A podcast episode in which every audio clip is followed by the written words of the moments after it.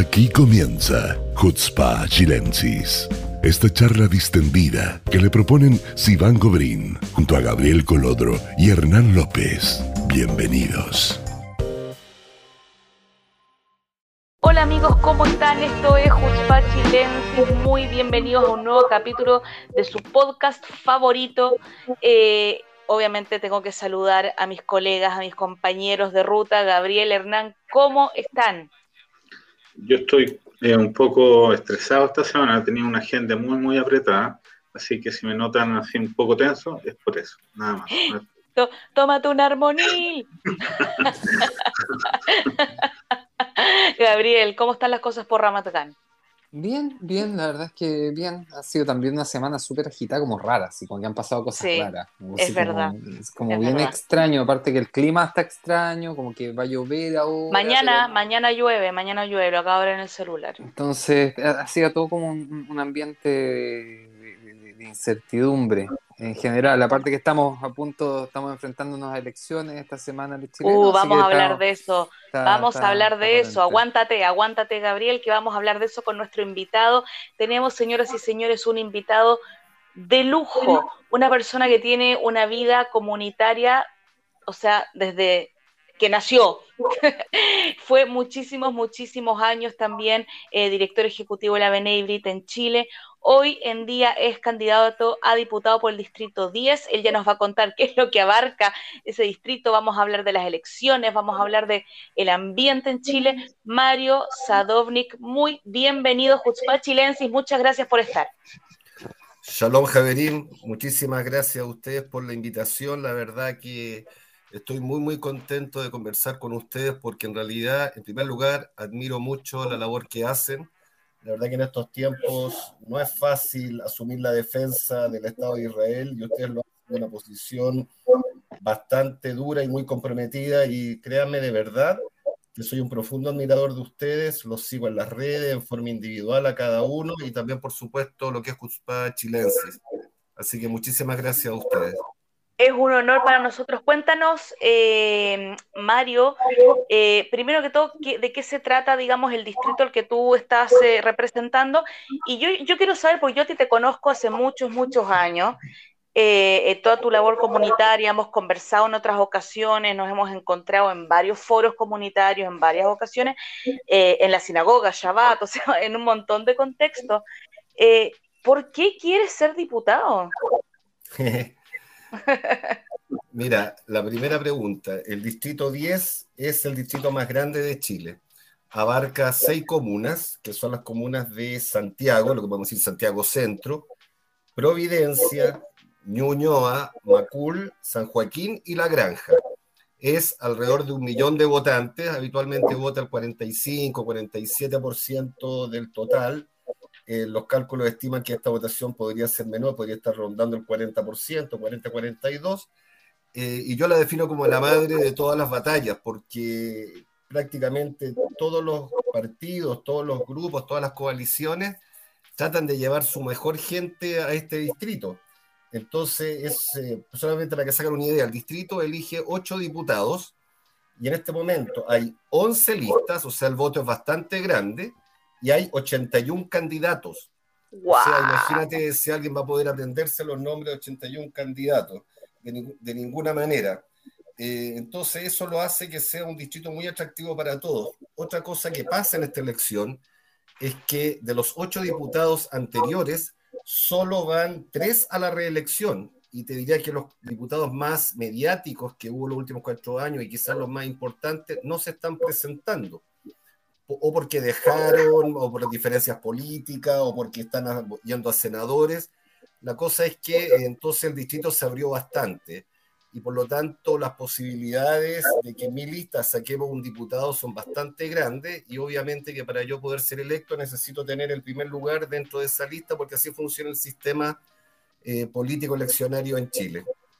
Ahora, tu segunda pregunta, ¿por qué quiero ser diputado? Mira, eh, para mí la política siempre ha sido un issue, o sea, para mí siempre ha sido algo muy, muy importante desde mi infancia. Me tocó vivir la época de la Unidad Popular, que quizás fue la época quizás más eh, politizada en la historia de Chile. Eh, se da la paradoja hoy en día que también es un, un instante de, politización y te diría de polarización. Y la verdad que quise asumir el desafío porque este era el momento de hacerlo. Eh, me siento, tengo la preparación, tengo los estudios, tengo el conocimiento y además tengo las ganas. La cosa no es fácil, no es fácil, pero, y mucho más para una persona que es nueva, o sea, obviamente que podemos conversar después cómo ha sido la campaña, porque hay muchos detalles sabrosos, pero creo que este es el momento, y básicamente porque este país eh, se está yendo a los extremos, y para el extremo que se vaya, creo que nos vienen años muy difíciles. Por otro lado, el Parlamento chileno se ha convertido en un verdadero circo, en un verdadero eh, bolsa de intereses en las cuales cada uno eh, ve cómo sacar ventajas pequeñas y no piensa realmente en cómo hacer buenas leyes para el país.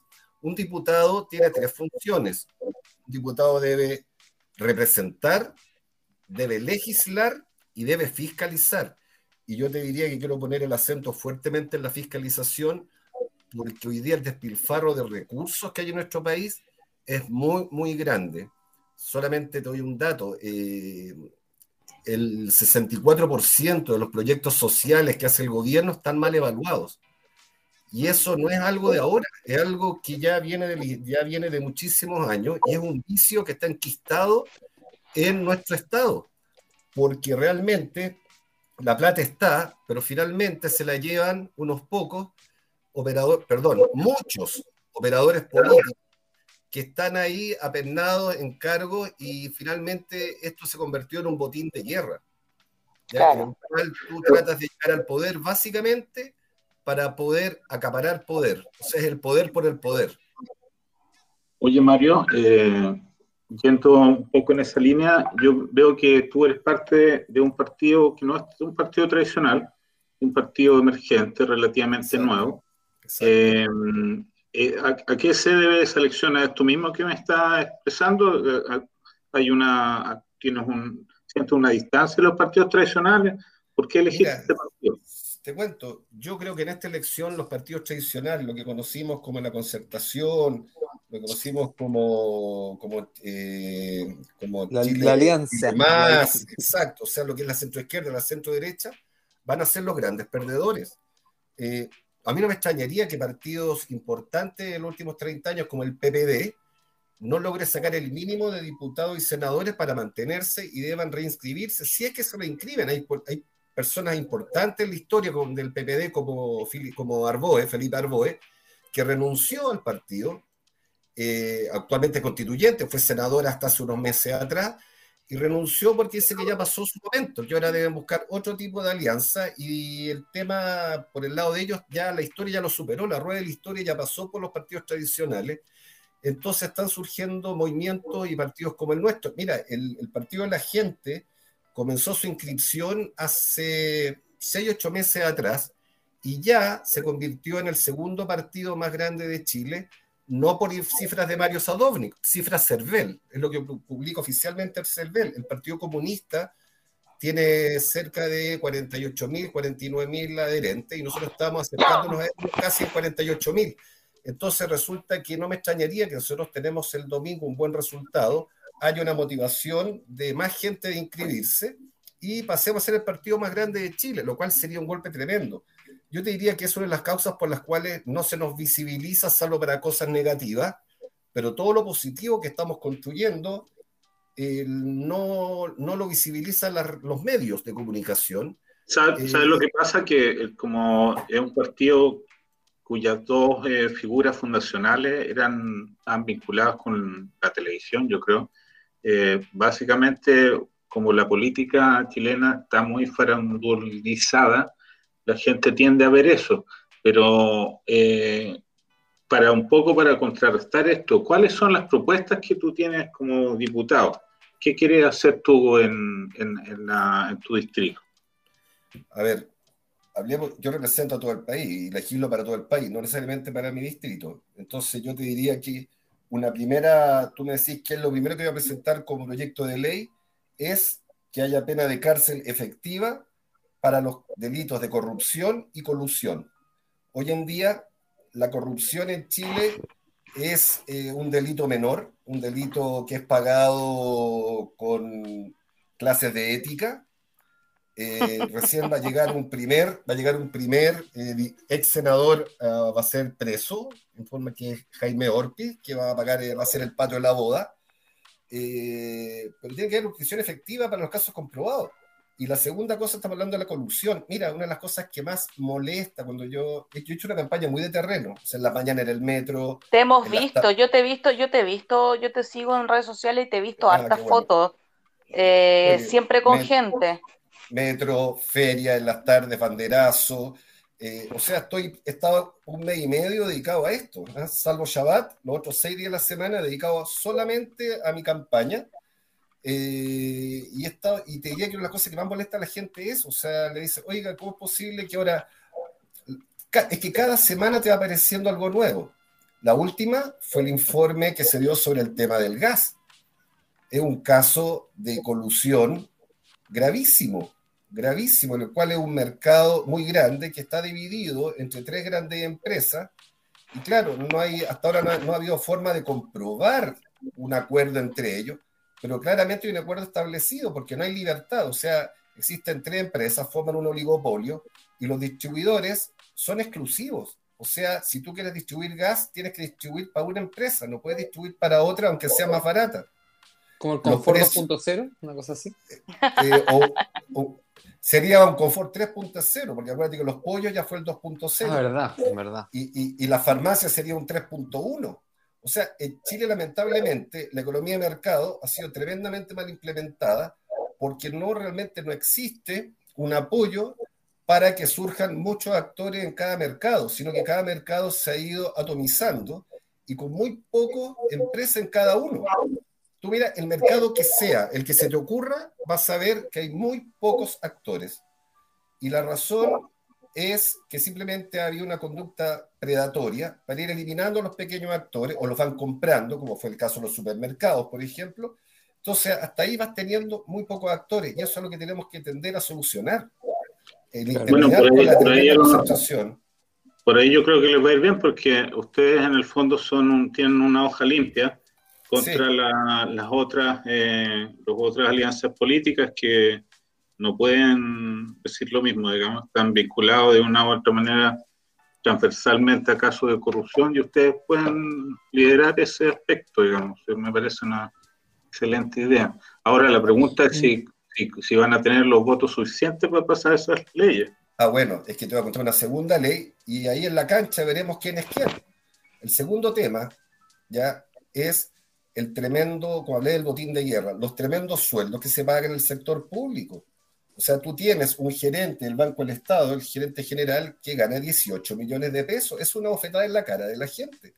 Acá hubo un candidato, un ex ministro, que fue llevado al Banco del Estado, el candidato a presidente de la República, que durante seis meses fue presidente del Banco del Estado, y yo creo que solamente alguna vez un banco para pagar la tarjeta de crédito, pero no tenía idea del negocio bancario y se llevó 100 millones de pesos para la casa. Voy a pasar un dato a los embajadores.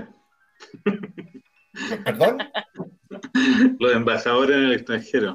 Bueno, te cuento algo. No, pero no, no noto, te cuento lo que dice nuestro programa. El programa nuestro dice que el 85% de los embajadores van a ser funcionarios de carrera y el ministro de Relaciones Exteriores va a salir de una quina que nos entregue la Asociación de Funcionarios del Ministerio.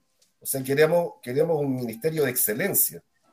Las relaciones exteriores para Chile eh, son un tema eh, muy, muy importante como país pequeño necesitamos inversión extranjera, necesitamos de intercambio cultural, necesitamos todo lo que podamos obtener del mundo ya para beneficio de nuestra gente. Entonces, por lo tanto, es un tema. Y te voy a contar el otro tema a raíz de los sueldos. Lo que nosotros estamos proponiendo es que el Estado tenga un límite de 5 millones de pesos de sueldo.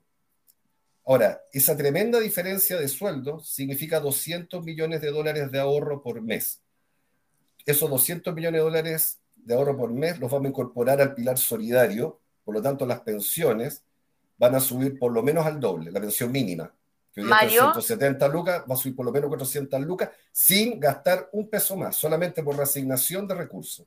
Mario, eh, creo que me voy a robar la, pregunta de Gabriel porque Gabriel está muy callado y yo sé lo que mm, quiere preguntar. No, no sabe lo que quiero preguntar. yo sé lo que tú quieres preguntar, pero lo voy a preguntar yo.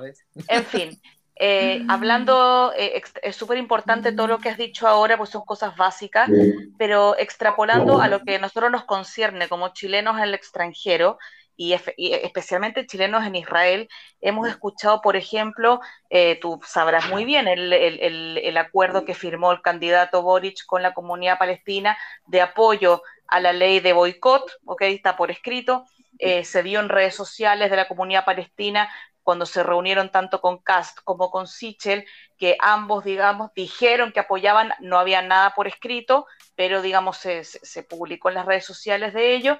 Eh, ¿Qué pasa con ustedes? ¿Qué pasa con tu partido con las relaciones con Israel? ¿Se ha hablado de la ley de boicot? ¿Se dice algo de Israel? ¿No les interesa? Me encantaría saber eso. Eh, mira, sin lugar a duda que el tema Israel no está en la primera línea del programa. Obvio que no, pero esto igual ha hecho ruido. Pero, esto ha hecho ruido. Correcto. Pero te voy a contar algo. Yo creo que eh, en el caso nuestro hay una declaración oficial en la cual se habla del programa de relaciones exteriores, se menciona al equipo de trabajo en relaciones exteriores y en el programa nuestro figura una persona encargada de las relaciones con el Estado de Israel para intercambio cultural se, menciona muy pocos países en, la declaración, ¿eh? pero figura ya una necesidad de llegar a acuerdos con Israel en plano económico, especialmente para desalinización. El programa nuestro contempla 25 mil millones de dólares en plantas desalinizadoras porque Chile se está quedando seco. Mientras todos los otros candidatos hablan de cómo hacer el tema del, de cómo, a quién tiene derecho al agua, de quién dueño del agua, etcétera, etcétera, nosotros decimos, miren, están repartiendo algo que no existe, porque Chile se está secando. Entonces acá hay que tener soluciones técnicas. Y nuestro partido considera que técnicamente quien mejor nos puede ayudar es el Estado de Israel. Y por lo tanto necesitamos llegar a acuerdos para que el Estado de Israel nos dé toda la tecnología y el conocimiento para crear plantas desalinizadoras en todo el país, además de un fuerte intercambio cultural y en los científicos sabiendo que Israel es un país pequeño y pero que está a la vanguardia en muchísimos temas. Por lo tanto, puedes creer de que si queremos llegar a acuerdos en todos esos niveles, un tema como el boicot en su momento nos va a preocupar. Nos va a preocupar. Hoy día no es parte de la campaña, pero por supuesto que en la medida que seamos gobierno y que tengamos gente en el Parlamento, no me cabe duda que esto no va a pasar. Por el lado nuestro al menos, no. Y yo en lo personal te puedes imaginar que no lo dejan pasar Obvio. Pero el candidato, el candidato Parisi, que es el candidato de, digamos, del partido a presidente, él se juntó con la comunidad palestina, tuvo un encuentro como los otros candidatos o no, o sea, virtual obviamente, pero ¿hubo algún tipo de encuentro o no? tengo entendido que no, pero te voy a contar algo más. Cuando yo fui, eh, a ver, yo gané, eh, yo no soy candidato designado, ¿eh? yo gané una primaria interna en el partido ¿ya? Para los candidatos, en, la lista somos cinco hombres y cuatro mujeres por ley de paridad. Para los cinco cargos de hombre eh, éramos diez candidatos y yo saqué el tercer lugar a, a, dos votos del segundo y a tres del primero y con mucha distancia sobre los que me seguían. O sea, tuve un respaldo fuerte de las bases para mi candidatura. Yo me comuniqué con la comunidad judía, perdón, hablé con Franco, ya eh, le comenté, qué sé yo, y le dije, ah, y le mandé que le mandé el, flyer de la reunión de Boric con la comunidad, la invitación, y le dije si él estaba dispuesto, y me dijo, me dijo dime día y hora y voy y, cambio cualquier cosa para estar ahí. Yo me comuniqué con personas en la comunidad, hasta el día de hoy estoy esperando la respuesta. Oye, y ampliando un poco el margen, pero siempre en la, perspectiva de esto del, de los chilenos del extranjero. Ayer yo estuve en un foro con una candidata de XNN, eh, donde estábamos eh, gran parte de las representantes de las comunidades de chilenos en el mundo, eh, porque uno de nuestros problemas es que en realidad nadie nos ha considerado mucho para nada, tanto, en, el tema de la convención constituyente como ahora en todas las discusiones que están realizando respecto a, a la, a la a los, eh, presidenciales y todo lo demás. Son 1.200.000 personas. Eh, de alguna manera queremos ser parte de la vía política, social y cultural de Chile. ¿Cómo ustedes nos ven? ¿Ustedes están dispuestos a, abrir un, espacio en, el nuevo Parlamento, a crear una región exterior, como se ha mencionado? ¿Cómo, cómo ustedes ven el asunto de los chilenos en el extranjero? Eh, Hernán, con toda sinceridad, yo creo que en este momento cualquier discusión al respecto es bastante inoficiosa porque acuérdate que estamos en un periodo de cambio de constitución. Entonces, hay muchas materias que tienen que ser, eh, pasan por la constitución más que por una ley o un decreto. Tienen que ir un poco en línea con eso. Entonces, eh, te, digo un solo caso. Si yo soy diputado, no sé si voy a durar cuatro años, porque resulta que a lo mejor en dos años más, eh, piensa que el sistema de, de gobierno, el sistema ejecutivo, probablemente va a pasar de un sistema presidencialista a un sistema semipresidencialista o a un sistema eh, más eh, a la israelí, no sabemos. Parlamentario. parlamentario. Lo, que pasa es que lo que, lo que hemos visto en discusiones eh, con diferentes personeros políticos de diferentes partidos es que lo más probable es que sí se cree una, en la, en la nueva constitución, nos, nos den derechos nuevos o se cree una, un espacio, una, un distrito, una región exterior. Sin embargo, lo, van a ser los parlamentarios del nuevo Parlamento quienes van a tener que llenar de contenido todas estas declaraciones generales. entonces, en el fondo, el Parlamento en el que tú esperemos todos que participes va a ser el que va a hacer todas las leyes orgánicas y todo lo, el bajar a la tierra todos estos principios. Por eso te preguntaba si había No, si la Constitución va, va a establecer, a ver, te, doy, te digo lo que yo pienso. Lo que yo pienso es que sí se debe dar más derechos a los chilenos en el exterior. Ya fue un gran triunfo el hecho que les dieran el, voto, el voto para presidente. De alguna manera tenemos que seguir avanzando y darle más derechos aún, de modo tal que sea un sistema como quizás como funciona, por ejemplo, en Francia, donde están los diputados de ultramar y otros países más que les dan esos derechos. Yo creo que es un proceso y yo creo que se debe ir a una democratización y democratizar es justamente permitir que más gente tenga derecho a voto.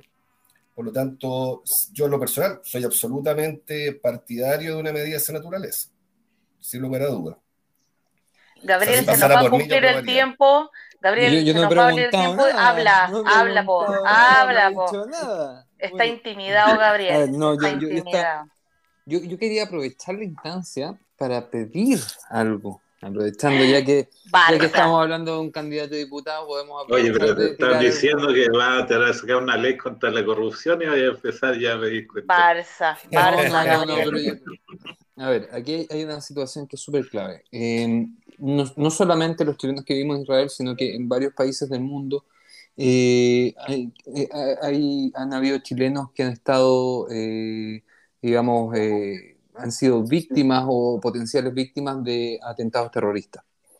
Y, y, para eso Chile no tiene ningún, desde el Ministerio de Exteriores no tiene ningún protocolo especial para tratar este tema. De hecho, las veces que han ocurrido se han tratado como meros accidentes. Quiere decir que, por ejemplo, para el, Ministerio de Exteriores, en el caso de que hay una víctima de atentado terrorista acá en Israel, eh, es lo mismo que si un turista chileno se quiebra una pierna, una pierna esquiando en, algún... Eh, ¿Y eso incluye las guerras también, Gabriel? ¿Eso incluye también las guerras con Hamas, por ejemplo? Todo, no hay un protocolo especial para acoger ni, ni proteger a las víctimas de terrorismo chileno. No existe ningún tipo de protocolo. ¿Tú consideras que sería necesario que existiese un protocolo en este tipo de casos? Eh, eh, dada la contingencia mundial, no solamente en Israel, o sea, han, habido víctimas de terrorismo chilenas en Francia, por ejemplo. Eh, no, no, somos los únicos, digamos. ¿Sabéis qué pasa? Que esto es un poco con lo que pasa también con las leyes contra los hackers, que lamentablemente las leyes van detrás de la realidad. Entonces la realidad supera. Y por otro lado, ¿para qué venimos con cosas? el mal nacional es la desidia cuando dicen el chileno es flojo, el chileno no es flojo, el chileno es súper trabajador, yo lo veo. La gente es trabajadora, la gente se levanta a las 5 de la mañana para llegar a la pega a las 8 después de que lo hicieron bolsa en el, en el Transantiago, la peor política pública de la historia de Chile. Y, realmente es la desidia. ¿Qué quiere decir eso? Sí, mira, hay que hacer esto, pero no se hace. ¿Por qué? Porque hay otras cosas con que en, el caso de relaciones exteriores, que el coctelcito, que el viaje, que el viático, o sea, las preocupaciones van por el lado político y no van realmente por problemas importantes de la gente, como es esto. ¿Ya? Este tipo de situaciones son situaciones que debiera manejar, obviamente, el Ministerio del Interior, por un lado, y el Ministerio de Relaciones Exteriores. Pero yo creo que están siendo superados por la realidad y también porque la pega no la hacen como deben hacerla. Porque obviamente, nuevamente volvemos a lo mismo, lamentablemente los ministerios en Chile, ojo, Chile tiene 24 ministerios, Estados Unidos tiene 10. Entonces los ministerios están absolutamente cooptados por operadores políticos, ya que están ahí haciendo una pega espectacular para ellos, pero no para la gente. Sobre eso, no sé si tiene algo de tiempo, pero yo quisiera comentar, yo creo que el hecho más grave que ha pasado para la comunidad este último tiempo, que lo subimos ahora hace un par de días, que viene saliendo en redes, que es el famoso tema de puerto de ideas, que es algo, o sea, eso es antisemitismo puro y sabemos de dónde viene y sabemos por qué viene. Entonces, eh, yo creo que ese es un tema que nos debiera preocupar y debiéramos enfocarnos eh, como judíos, y sin lugar a usted, eh, de todas maneras, por este tema del rechazo a Puerto Idea de parte de la Municipalidad de Villa del Mar, porque está financiado en parte por el gobierno de Israel. Entonces, no sé qué piensan ustedes al respecto. Vamos a hablar de eso, justamente. No sé, estamos bastante al, tiempo. Yo creo que esta conversación con Mario da para tres podcasts. Una, pregunta chiquita antes. Dale, termina, terminemos con la pregunta de Adrián. Que eh, el, eh, el Parlamento que viene, en el que espero estés, va a tener que asumir un, un mundo lleno de, expectativas nuevas de todos estos movimientos sociales que se han creado, un posible cambio de gobierno. La gente eh, tiene mucha esperanza y los problemas son muchos. Y desde afuera, por lo menos, no se ve como, con claridad cómo van a financiar todos estos programas y estas propuestas nuevas que se están haciendo, especialmente en el periodo post-pandemia y, con todos estos elementos que, que, se han informado, estas eventuales crisis eh, económicas que se ciernen eh, en eh, falta de inversión, etcétera, etcétera. ¿Cómo ve tu partido o tú en particular que pueden financiar todo este proyecto de país que ustedes están proponiendo? Mira, el financiamiento de partida, lo primero es de alguna manera recuperar la confianza. Sin confianza no podemos hacer nada. Yo yo creo lamentablemente creo que la, si gana la extrema derecha, la extrema izquierda no nos va a dejar gobernar y si gana la extrema izquierda, ellos van a ser incapaces de gobernar, porque no lo saben hacer y han fracasado en todo el mundo. Entonces, la verdad que se viene un periodo tremendamente complejo. No tenemos, de ese punto de vista, la inversión que es fundamental, no sabemos qué va a pasar con ella. Mira lo que pasa eh, día a día en Chile con el valor del dólar, que parece, no sé, un tema maníaco depresivo o bipolaridad absoluta. Eh, hoy día subió un punto un candidato, el dólar sube 10 pesos, el otro día sube un punto el otro, baja 20 pesos, y así nos llevamos en una política tremendamente cortoplacista. Lo primero, yo creo que debe haber un gran acuerdo nacional con respecto a lo que deben ser los pagos de impuestos. El tema debemos eliminar, yo en ese sentido eh, creo que se deben eliminar una serie de exenciones. Yo, por ejemplo, te pongo un caso. Hoy día, quienes más dinero ganan en Chile no están pagando, por, por ejemplo, el impuesto específico a los combustibles. Yo cada vez que me subo a mi auto, al metro, al Transantiago, eh, o un taxi, estoy pagando el impuesto a los combustibles, el impuesto específico, y resulta que las grandes mineras no lo pagan, están exentos. Es una vergüenza. Las líneas aéreas y las navieras tampoco lo pagan. recordemos que ese, que ese, impuesto se aplicó después del terremoto del 86. Correcto. Eh, para reconstruir las carreteras y nunca, digamos, se reconstruyeron las carreteras, se concesionaron las carreteras. además de eso se paga peaje y nunca se redujo el impuesto. Bueno, ahí tenía otro caso que también yo de hecho lo tengo hasta en mi flyer, en mi volante tengo, fin al robo del TAC. Y no que no se pague TAC, pero el robo que tenemos hoy día. O sea, hoy día tenéis tarifa diferenciada, son acuerdos mal negociados. ¿Y cómo te explicáis que en todas estas instituciones públicas que controlan a estas concesionarias, Resulta que cuando cambia el gobierno, el que estaba a cargo de fiscalizar a las concesionarias termina siendo empleado de la concesionaria. ¿Cómo te explicáis que una persona que vota a favor de los retiros, como la presidenta del Senado, haya sido directora de Provida? Entonces, esta cuestión son las sillas musicales. Mira, te quiero contar un caso tremendo de corrupción que pasa en mi distrito con un diputado. Es un diputado que salió hace cuatro años con el 1% de los votos, salió por arrastre. Hoy día va a tener una votación mucho más alta porque se ha preocupado de su imagen estos, estos cuatro años. ¿Tiene los ojitos azules el diputado? ¿Perdón? ¿Tiene los ojitos azules el diputado? Eh, no lo sé, nunca, nunca lo he mirado tan de cerca. pero, pero, te, pero te cuento algo. Este señor diputado resulta que tiene una mamá y esa mamá es una de las principales lobistas de Chile. Entonces resulta que cuando el hijo critica a la ISAPRE o dice que va a colocar una ley, digamos, contra la ISAPRE, la mamá inmediatamente recibe un llamado de la ISAPRE para que empiece a trabajar cómo responderle a su hijo. ¿Ya? Entonces, o, o, este muchacho se queja contra las grandes empresas, entonces la mamá recibe un llamado de COPEC. Oye, pero. ¿Quién es? No, no, busquen ustedes, busquen ustedes. El diputado del 1%. Tiene, tiene, tiene, los, tiene los ojitos azules. El diputado del 1% y no es Florcita Motuda, es otro. Y que está casi todos los lunes en la televisión. ¿ya? Entonces, mira, y como es, ahí tenéis, cuando hablan de colusión de la derecha, acá tenía un caso de derecha e izquierda unidos, jamás serán vencidos. Porque sucede de que aquí hay un caso de colusión familiar, política y económica. Y no venga con tonteras, no, que yo no sé lo que hace mi mamá, viejo. Esto es como cuando a Piñera también le dicen de que él no sabe, cuando los domingos cuando se junta a almorzar con los hijos, los negocios que hicieron los hijos en la semana, porque hay un fideicomiso ciego. O sea, esa no se la cree nadie. Por algo están acusando constitucionalmente, ya, o sea, ya cayó la acusación, pero por algo lo acusaron. Entonces, esto no merece, esto no merece, esto no es un caso de corrupción, esto no es un caso de colusión, no sé. ¿Cachai? Entonces, al final del día, te das cuenta que son todos más de lo mismo y que ellos no son la solución, ellos son el problema. Ahora, claro. justamente es una de las razones por las cuales yo me metí en esto. Yo quiero ser parte de las soluciones y no ser parte de los problemas con los que estamos enfrentando hoy en día. Bueno, Mario, te digo, este, la verdad que estamos con el tiempo en contra, pero primero que todo, eh, me encantó la conversación contigo. Creo que eres una persona que tiene las ideas claras, que sabe para dónde ir, que está en la calle con la gente, que entiende lo que la gente necesita.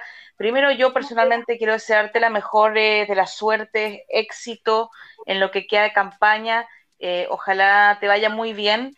Eh, de verdad, te lo deseo corazón porque hace falta gente así. Eh, no sé si Hernán y Gabriel tienen ganas de, de complementar lo que yo digo, pero de verdad muchas gracias también por estar con nosotros hoy día. Yo no te conocía y me quedé muy bien impresionado y te deseo de verdad mucho éxito. Eh, creo que gente como tú es la que necesita el país y si podemos ayudar en algo, eh, más adelante, después cuando esté en el Parlamento, ah, nos avisas. Ah, espérate nomás, que, te, que Gabriel te va a volver ah, loco. Dios quiera, Dios quiera que así sea. Yo quiero que así sea. Yo, la verdad, yo la verdad también quiero sumarme aquí a mis compañeros a desearte toda la suerte y mira, yo estoy seguro que las cosas suceden cuando tienen que suceder. Hoy día tú eres uno de los pocos eh, candidatos judíos que hay y, que la, necesidad es evidente de que haya alguien representando eh, eh, un pueblo que tiene presencia en Chile hace muchísimos años y, que, y que, muchas veces es menospreciado y eh, no solamente menospreciado, sino que es atacado. Entonces, yo creo que hay una necesidad empírica de que esto suceda y espero que seas tú en estas circunstancias el que, el que tome esta representación. Eh, yo les quiero agradecer esta oportunidad, la verdad que le agradezco la entrevista, ha sido muy grata. Si me pueden ayudar en algo, les cuento. Mañana termina la campaña en forma oficial, o sea, mañana es mi último día de feria, de reuniones, todo eso, ya termina 72 horas antes. Pero si me quieren apoyar, reenvíen y pídanle a la gente, a todos los conocidos que reenvíen toda mi información a sus redes sociales, porque más de alguien del distrito 10 puede llegarle la información y mucha gente no sabe que soy candidato, mucha gente de la comunidad no lo sabe. Eh, por lo tanto, en el distrito puede haber, solamente en Providencia y Ñuñoa puede haber un bolsón de 2.000, 2.500 votos que me pueden hacer la diferencia de llegar o no llegar al Parlamento. Así que yo espero el apoyo de todos y le hago una promesa, si Dios quiere, no sé qué va a ser el domingo, pero en caso de, ¿eh? en caso de llegar a ganar, me comprometo que el día que ustedes quieran estamos de nuevo para conversar. Excelente, excelente. Mario, muchas gracias, mucho éxito. Y los que nos están escuchando, quédense ahí tranquilitos porque ya volvemos con el segundo bloque de Jutzpah Chilense.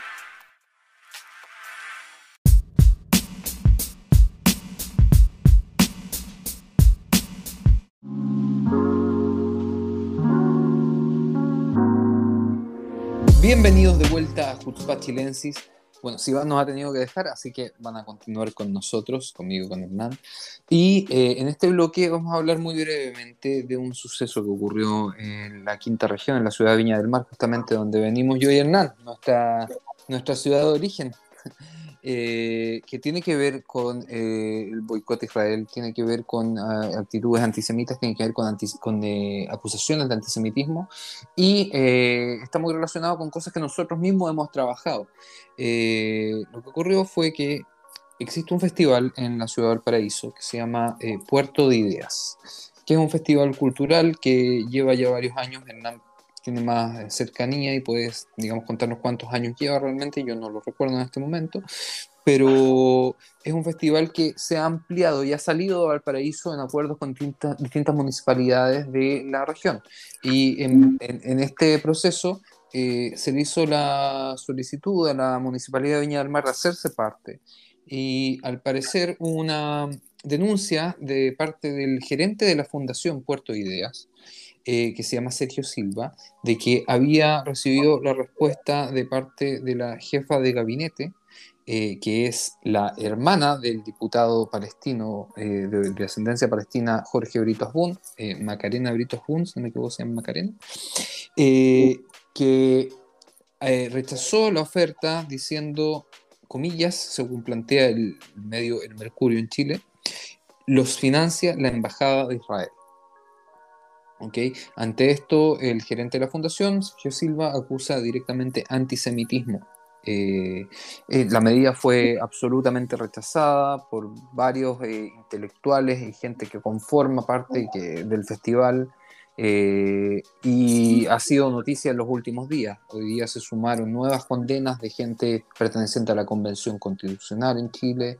Eh, y la verdad es que ha dado mucho que hablar. Y para eso quiero pedirle a Hernán que nos cuente un poco de qué se trata el festival, primero que todo. Eh, bueno, yo, mi hermano trabaja ya hace muchos años y lleva el festival, lleva 11 años creo. Partió efectivamente como un festival internacional que se desarrolló en la ciudad de Valparaíso. Eh, y eh, con el correr de los años fue creciendo y eh, otras ciudades fueron pidiendo o, ampliar el festival, se fue hacia el norte al principio, después hacia otras ciudades aledañas a Valparaíso bueno, no, me quiero extender con el, tema tanto del festival en sí mismo, eh, sino más bien con el conflicto que se produce con la Municipalidad del Paraíso, eh, la Municipalidad de Viña del Mar, perdón. Y en el fondo eh, fue una crónica de una muerte anunciada, entre comillas, porque desde el momento mismo en que la, la nueva alcaldesa asumió, ella pertenece a un partido que se llama el Frente Amplio, que es bien conocido por su identificación con la causa palestina y específicamente con la plataforma antisemita BDS y parte importante de sus asesores eran todos miembros del BDS, del movimiento. De hecho, el director es el asesor, el, coordinador de desarrollo de la municipalidad. El director de BDS de la región es el, hoy día el eh, coordinador de desarrollo de la municipalidad de Viña del Mar. Entonces era, era muy, era, hasta visualmente visible porque de hecho los tipos se, se pasean con kefiot dentro de la municipalidad, entonces como casi eh, chistoso, digamos, que esta alcaldesa, que es una mujer muy joven y parece relativamente normal, anda rodeada por un séquito de, de eh, militantes de Al-Fatah, parece.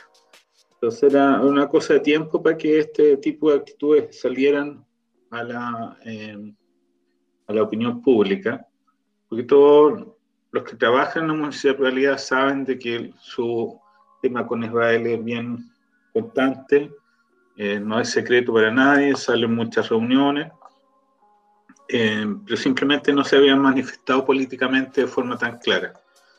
Y eh, ocurre, digamos, sale a la luz pública y la reacción en general es bien consistente en términos de condenar una decisión que tal cual es contada o narrada, eh, aparece evidentemente con base antisemita. Ahora, el municipio dio una explicación, me contaba recién Gabriel, la verdad, porque yo todavía no la he leído, eh, que va por una explicación más bien técnica de que el, el rechazo al, a la um, oferta de llevar el puerto Idea a Viña del Mar tenía que ver con cuestiones de disponibilidad de los lugares que se están solicitando y no en base a la acusación formal que se había hecho, formal o informal, eh, que se había hecho a través de los medios de comunicación. Entonces hay ahí, eh, en mi visión, dos cosas que hay que poner de relieve. Uno, que explotó algo que todos sabíamos que en algún momento iba a explotar. Y dos, que explotó de una forma quizá eh, no la mejor, porque eh, les da a ellos la oportunidad de huir de la acusación de antisemitismo y esconderse tras de tecnicalismo. Eh, no es el caso, por ejemplo, de lo que ocurrió hace un tiempo, hace un par de años ya, en la municipalidad de Valdivia. Claro. que ellos intentaron establecer su política eh, antisemita de una forma más formal, como una decisión del Consejo, con un tema más, más, eh, de, eh, más de leyes o de reglamento interno. Esto aparece como una cosa, como un comentario de pasillo casi, y no es posible querellarse contra ellos ni, ni apelar a la, a la Contraloría o alguna institución que pudiera castigar estos comportamientos. Entonces, se da esa paradoja desde mi perspectiva, que por un lado eh, sale algo que... Lo que sí se puede, ojo, lo que sí se puede sumariar, se puede pedir un sumario dada la gravedad de las acusaciones. Aquí hay una acusación directa de parte del gerente de la fundación de antisemitismo. Y eso es en base a específicamente el BDS. Entonces, si es que hay un sumario, que es posible hacerlo, dar digamos, el alcance que ha tenido la acusación en los medios en Chile, si es que se hace un sumario, es posible que llegue a poder ser aplicado, digamos, el, fallo de Contraloría en el que nosotros contribuimos cuando eh, trabajamos el tema con la Municipalidad de Valdivia, que si bien, como bien decías, es otro tema, porque había un, decreto exento, una, una, ley, una ley municipal aprobada y Contraloría General de la República de Chile. Eh, eh, falló en contra, eh, aplicando, digamos, la sanción de que el, decreto era eh, ilegal. Eh, en ese sentido, generó un precedente para todas las municipalidades de Chile. Por ende, si es que esto, por ejemplo, si hubiese sido una, una, respuesta formal escrita, si es que eso ocurrió o no ocurrió, si es que hubiese ocurrido, digamos, si existe ese documento, habrían bases para aplicar el mismo fallo de Contraloría que aplica a todas las municipalidades de Chile. Pero de no ser así, sigue siendo un, eh, un tema declarativo y las declaraciones no son eh, vinculantes. Ahora. Por eso, decía que no, no tiene o sea, un sumario interno de la municipalidad que lo vea en el área jurídica, una cosa interna de ellos. No va a ocurrir porque eso tiene que pedirlo a la alcaldesa y obviamente se involucra a, una, a su asesora central no lo va a hacer. Eh, tendrían que pedirlo los otros concejales, donde tampoco ellos tienen mayoría para pedirlo. Y la opción es que pasara a, una instancia superior, como la, la, Contraloría, pero para eso tenéis que justificarlo con algo, digamos, como, como tú bien decías, en documento, alguna declaración que no existe. Entonces, va a quedar en, en el aire, dando bote, digamos, que hay en la Municipalidad de Viña un núcleo antisemita es algo yo, creo, que yo, creo, que, más que en el aire, o sea, yo creo que ya quedó en la tierra. O sea, tenemos, eh, por ejemplo, puedo decir que Patricia Pólitzer, por ejemplo. Esto se sabía de antes. O sea, sí, es verdad, o sea, sabíamos que iban a hacer algo. De hecho, esta misma gente, sin ir más lejos, esta misma gente, hace un par de años también, hicieron, un, antes, de, eh, antes de la pandemia, eh, hicieron una manifestación durante el puerto eh, ideas contra eh, expositores, eh, un científico israelí que vino a exponer e hicieron una manifestación muy mínima de 10 personas, pero ya en esa época estaba claro que el BS quería instalarse en Viña del Mar Viña del Mar Valparaíso, y de hecho se instaló, y son las mismas personas, simplemente que antes estaban discutiendo, antes hacían en boicot en la calle, y ahora lo hacen desde la municipalidad. Claro, y, con buenos, y con, buenos, sueldos. Y además, claro, hacían sueldo gubernamental. Claro, a mí me llama la atención que, que, las, reacciones, porque las reacciones han sido eh, súper rápidas y súper eh, en, en, el marco de, del rechazo a la censura, que, que, me parece muy positivo que se empiece a, a, a, visualizar el BDS en Chile como un acto de censura, eh, como un acto de, de, cancelación, como un acto de, de totalitarismo. Porque eso, digamos, lo que promueve el BDS, la cancelación completa de todo tipo de eh, relación con el Estado de Israel, ya sea directa o indirectamente, como en este caso. Entonces, por ejemplo, Patricia Politzer dice hoy día en el, diario La Segunda, la censura es un peligro mayor, mata la democracia, la creación, la conciencia crítica, muy peligroso tentarse y aplaudir cuando el afectado no nos gusta. Eh, yo creo que en, el marco de de lo, que, de lo que vive hoy día el mundo en el siglo XXI, con la, teoría de la cancelación como un tópico, digamos, diario, donde cualquier persona puede estar sujeta a eso por alguna acción o algún dicho, eh, hoy día que esto se, que el BDS sea incluido en este marco a mí me parece que es un avance. Parece un avance que se, se, se visualice el boicot de Israel como algo censurador aunque sea muy poquito lo que estamos logrando en ese sentido. Es que no es, boicote real, pues no es boicote real. La gente lo lee como, ¿no? la gente lo lee como un boicot a Puerto Idea. ¿Ok? Hay que diferenciar porque la gente tiende a confundir. Acá no es que la opinión pública esté apoyando a Israel o esté actuando en contra del BS. La opinión pública está reaccionando frente al boicot al Puerto Ideas desde un, personaje que es antisemita, con, pero no... ¿Quiénes reaccionan? Reacciona el Mercurio en varios artículos y cartas, porque Mercurio es uno de los apoyos centrales del Puerto Idea, uno de los principales promotores de la, del festival. Reacciona la comunidad judía por razones obvias, reaccionan eh, gente vinculada al Puerto Idea, que hay muchísima gente vinculada al Puerto Idea, del mundo intelectual y artístico, pero incluso dentro de ellos la mitad de los que reaccionan son todos judíos. No, mira, aquí estoy viendo las reacciones, no haya, por lo menos hay una lista de 1, 2, 3, 4, 5, 6, 7, 8, 9 personas que reaccionan acá, por lo menos en, la segunda de hoy día, eh, de los cuales solamente dos son judíos. Eh, de hecho, está también la reacción de Ignacio Briones, el ex candidato presidencial, de Javier Parada, eh, Juan Carlos García, Pablo Simonetti, Bárbara Fuentes, pero ellos reaccionan apoyando al, Puerto Idea, no reaccionan por el antisemitismo. Por eso te digo que hay que ser cuidadoso con lo que está pasando, porque no es que la gente reaccione contra el BDS, la gente está reaccionando para proteger al, Puerto Idea, porque el Puerto Idea es un, baluarte cultural de Chile. Entonces acá hay, dos cosas que se están contraponiendo. Está todo el discurso de la comunidad judía, que tiene que ver con el contenido antisemita de la declaración, y todo lo otro lo ven por el lado de la censura. Entonces, no es exactamente lo mismo. Y por supuesto, nadie lo está viendo desde el lado del, PDS, fuera de nosotros. nadie ha mencionado la palabra BDS. Como te decía hace dos años atrás, específicamente una manifestación de BS, y eso no apareció en ningún lado, ni siquiera en los medios judíos.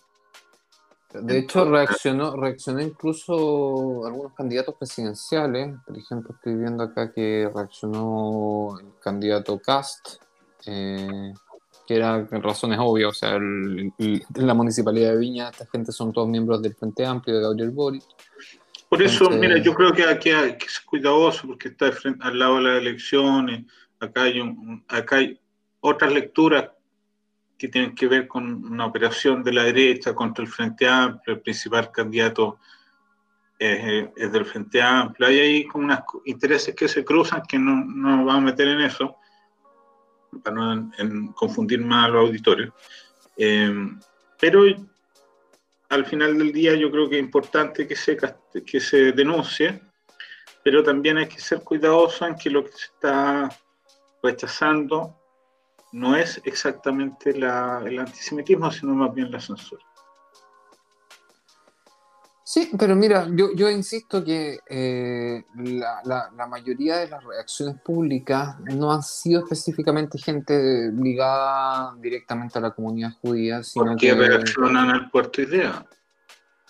O sea, Gumucio reacciona no porque quiere proteger a Israel o a la embajada de Israel, sino porque le parece mal que se censure el puerto idea. Ahí lo, la no, para lo mismo, ella no reaccionaba contra el antisemitismo. Te doy el ejemplo, por ejemplo, de, Adriana Valdés, ensayista, directora de la Academia Chilena de la Lengua y el Instituto de Chile. Ella dice eh, directamente, el antisemitismo es propio de sociedades enfermas, mezquinas. Puerto de Ideas se dirigió siempre hacia la apertura a nuevas figuras, nuevas formas de interacción, acogida y curiosidad. En el fondo, sí hay una relación, aunque sea mínima, yo entiendo lo que, lo, que, lo que quieres decir, no, no, es, una, no es un discurso generalizado. Había escuchado, ¿conocía a Adriana Valdés antes de leer su nombre ahora? ¿Que los conocía de, memoria? No, no los conocía de memoria. No, ella. Es la ¿Ah? única que hace mención. ¿Es la única que yo hago mención? No, no, es la única que hace mención al antisemitismo, que no es judía, que hace una mención al antisemitismo todos los otros están defendiendo al puerto idea. Por la cosa de la censura, se van por otro lado. No, mira, o sea, por ejemplo, Gumucio también lo dice directamente, o sea, no tengo nada a favor del gobierno actual de Israel. Ahora, negar su existencia como país, retroceder 80 años en el debate. Eh, sí han habido, digamos... Eso, eso no, no, no, menciona ni el antisemitismo y también se va por un lado que ni siquiera está mencionado. Por eso te digo que la, la, lo que tú estás viendo no es lo que pasó la gente no está reaccionando ni contra el antisemitismo, ni contra el BS, eh, ni protegiendo a Israel. Está reaccionando para proteger el puerto idea. Sí, es verdad, y, es una, y es una defensa válida. O sea, Mira, por ejemplo, te puedo dar otro ejemplo como para no quedar tan mal, ¿cierto? a esta altura. Christian Wolken, por ejemplo. No, lo conocen, imagino que la gente que nos escucha algo de haber escuchado de él, es una persona bastante pública. Eh, él, lo plantea, la plantea de la siguiente forma, déjame encontrarlo, que me pareció súper interesante la forma de eh, dice, una cosa es empatizar con el sufrimiento del pueblo palestino, y eso lo entiendo, y otra es vetar o cerrar la posibilidad de que Puerto de Ideas también llegue a Viña del Mar, arguyendo además una razón que es falsa, que la Embajada de Israel pueda cooperar con este festival, como probablemente lo hacen también otras embajadas, no puede significar que este festival sea vetado o rechazado de manera tan intempestiva. ¿Acaso la Municipalidad de Viña del Mar va a cerrarse a toda actividad cultural de otro tipo que tenga que ver con Israel y la cultura israelita? Esta señal de la gestión de la alcaldesa de Rapamonte es preocupante y debiera ser corregida y esperamos que solo sea un arrebato de una generación nueva que a doblar. Pero, pero yo creo que se está un poco eh, rozando el, tema y yo creo que frente a un, en, un país donde está hoy día vivo y presente un proyecto de ley eh, de boicot específicamente dirigido a Israel no técnicamente, pero sí específicamente dirigido a Israel. Eh, yo creo que esto es una, una ventanita en ese sentido. ¿Cuál es la diferencia entre esto y el, y el proyecto del IBDS? Que en el fondo intencionalmente apuntan a lo mismo, ¿cierto? desde el mensaje que se ha, se ha hecho público. esa es mi lectura, por lo menos. Yo creo que está equivocado, que esto es una cuestión que es una operación contra el Frente Amplio en vísperas de las elecciones, en, en dos días más nadie se va a acordar esto. Probablemente, probablemente, o sea, obviamente la, en un país que tiene elecciones esta misma semana no, no, no, no hay ninguna otra noticia, eh, a no ser que, qué sé yo, a Piñera se lo rapte los extraterrestres desde la moneda. si no, si no, no va a haber ninguna otra noticia relevante. Pero, o sea, ni el, ni el, o sea, jugó la selección chilena y prácticamente nadie se preocupa. Mira, quizá, quizá a nivel regional, uno que es de Viña, nosotros que somos de Viña, a lo mejor eso, si alguien decide mantener la, eh, la, supervisión a lo que ocurre en la municipalidad, a lo mejor más puede eh, generar algún cambio ahí, digamos porque efectivamente ese lugar va a ser un centro de, iniciativas antisemitas a lo largo del tiempo. Pero eso dependiendo de que alguien se lo tome en serio ya y, haga el seguimiento y esté controlando constantemente a la, al grupo de asesores antisemitas que tiene la... Creo que si no, lo, que, lo, que va a pasar es que va, se va a convertir en una comuna Recoleta 2, donde está, donde el alcalde es Daniel Jadwe, para los que no conocen el tema de donde está la comuna de Recoleta, Daniel Jadwe, todos ya, los que han escuchado el programa saben quién es. Eh, entonces, ¿cuál, ¿qué es lo que vemos como iniciativas eh, anti-israelíes o, digamos, muy, muy marcadas en su actividad pro-palestina, eh, financiamiento a actividades, eh, financiamiento a actividades culturales anti-israelíes, como por ejemplo tienen la, el centro de la Universidad Abierta Recoleta, que es financiado por la misma municipalidad, eh, concursos sobre anti-israelíes directamente, y ese tipo de cosas. Yo creo que eso sí va a suceder. Yo no veo opción de que no vayan a aprovechar de usar fondos públicos para potenciar esta, estos objetivos. puede ser, por ahora ellos recién llevan tres meses ahí en, Viña, se están instalando, pero es muy probable que en algún momento pasen a, tener una actitud más proactiva hacia su, su visión eh, anti-israelí. Pero como te decía, alguien tiene que ahí estar fiscalizando y viendo qué es lo que ocurre. No, alguien de, no sé, por alguna entidad judía o de derechos humanos tendrá que fiscalizar eso.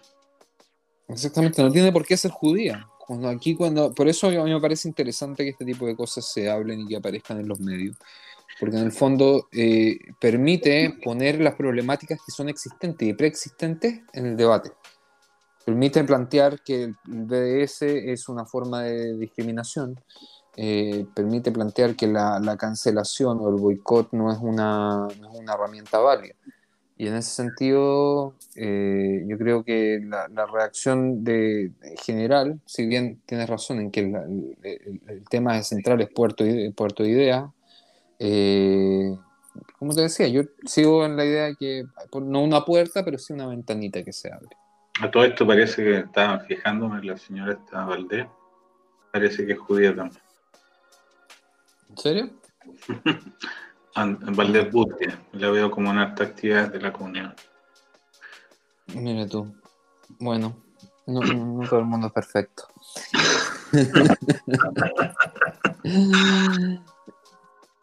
bueno, yo creo que con esto cerramos este capítulo, ¿no? Sí, sí. ¿Querías terminar con querías decir algo?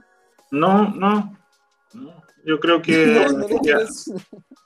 No, lo que pasa es que eh, a mí este tema me tenía complicado porque, como está, yo más que lo dije antes, lo veo como más vinculado al tema de las elecciones que a la lucha contra el antisemitismo. Y eso a mí me problema un poco que se mezclen las cosas, porque al final del día el chileno de la calle no nos ve como insertados en los grandes temas del país, ve como preocupándonos de nuestro nicho particular y eso siempre a mí me, da problema. es, cierto, pero yo creo que en este caso eh, bueno, el que hace la denuncia directamente no es ni ninguna organización judía, sino que el, gerente de la misma fundación y que decide salir a los medios con esto. Eh, pero bueno, vamos a seguir contándoles si esto avanza la próxima semana. Espero que lo hayan pasado bien, ha sido un capítulo muy interesante. Nos vemos la próxima semana en Hutzpa Chilensis. Chao. Chao, chao.